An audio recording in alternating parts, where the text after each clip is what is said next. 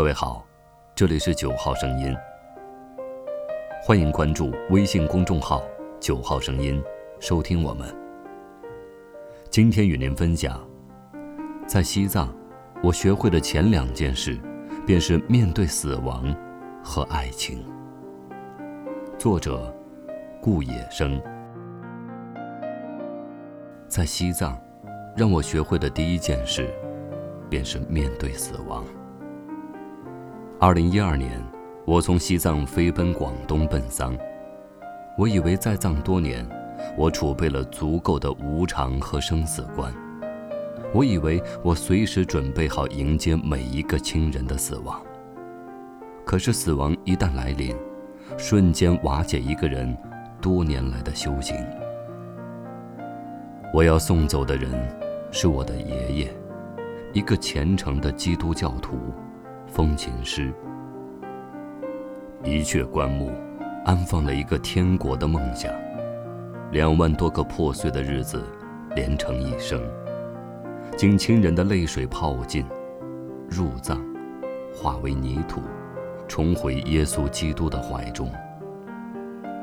人生之须臾，身体所容纳的。不过是半间房屋的粮食，两担喜悦与痛苦，一阙等量身高棺木，就可以忍耐而卑微地熬过一生。它存放于洞床，零下十六度。停尸数日，接受鲜花、泪水、歌声和祷告，但还是有那么一瞬间，确信他还活着。落寞而修长的背影，灰白色的长衫，手指跳跃在琴键上，日暮长廊里站立良久，在藤椅的摇晃里睡着，烟灰被风吹散，落了一地。三天的葬礼，我读完了一本圣经。读到这段，传道者说：“虚空的虚空，凡事。”都是虚空。日头出来，日头落下，即归所出之地。江河都往海里流，海却不满。江河从何处流，仍归还何处。万事满有困乏，人不能说尽。已有的事，后必再有；已行的事，后必再行。日光之下，并无新事。圣经、传道书，人生的虚空。死亡是每个人最终都要履行的程序，接受不接受，它都会如旧来临。盖棺的时候，爷爷头枕的不是泪水，也不是回忆或金饰银器。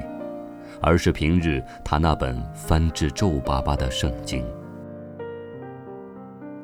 我们祷告、唱诗，欢天喜地地将他交付于天国里的耶稣阿爸。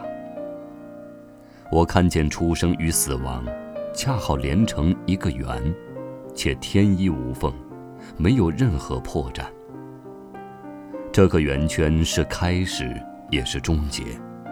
它指向两个方向。当出殡的泪水淹没整座山头，婴儿的第一声啼哭，刺破黎明。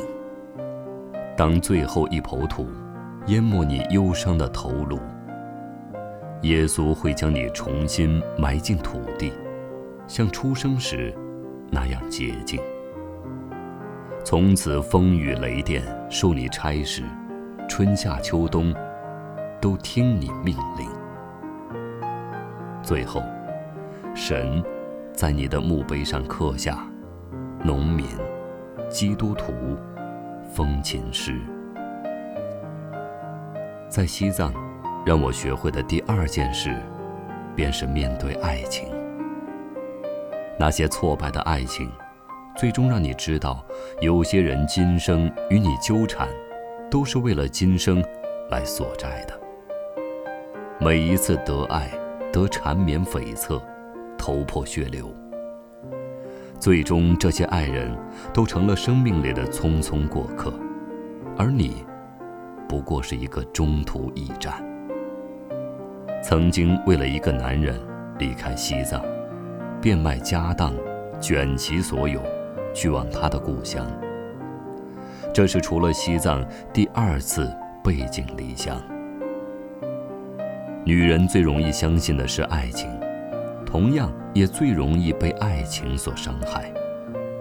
半年平静的生活，终于在子夜里抖出所有密谋的背叛。最终，西藏收留了孤独无依、狼狈不堪的我。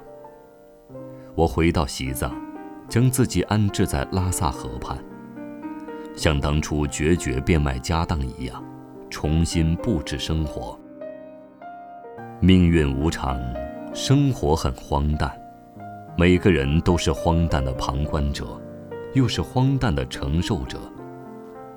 你不得不暗笑曾经有多么无知和轻狂，竟相信爱情所向披靡是最忠实的依靠。很痛苦的时候，我曾经问禅师。如何才能放下？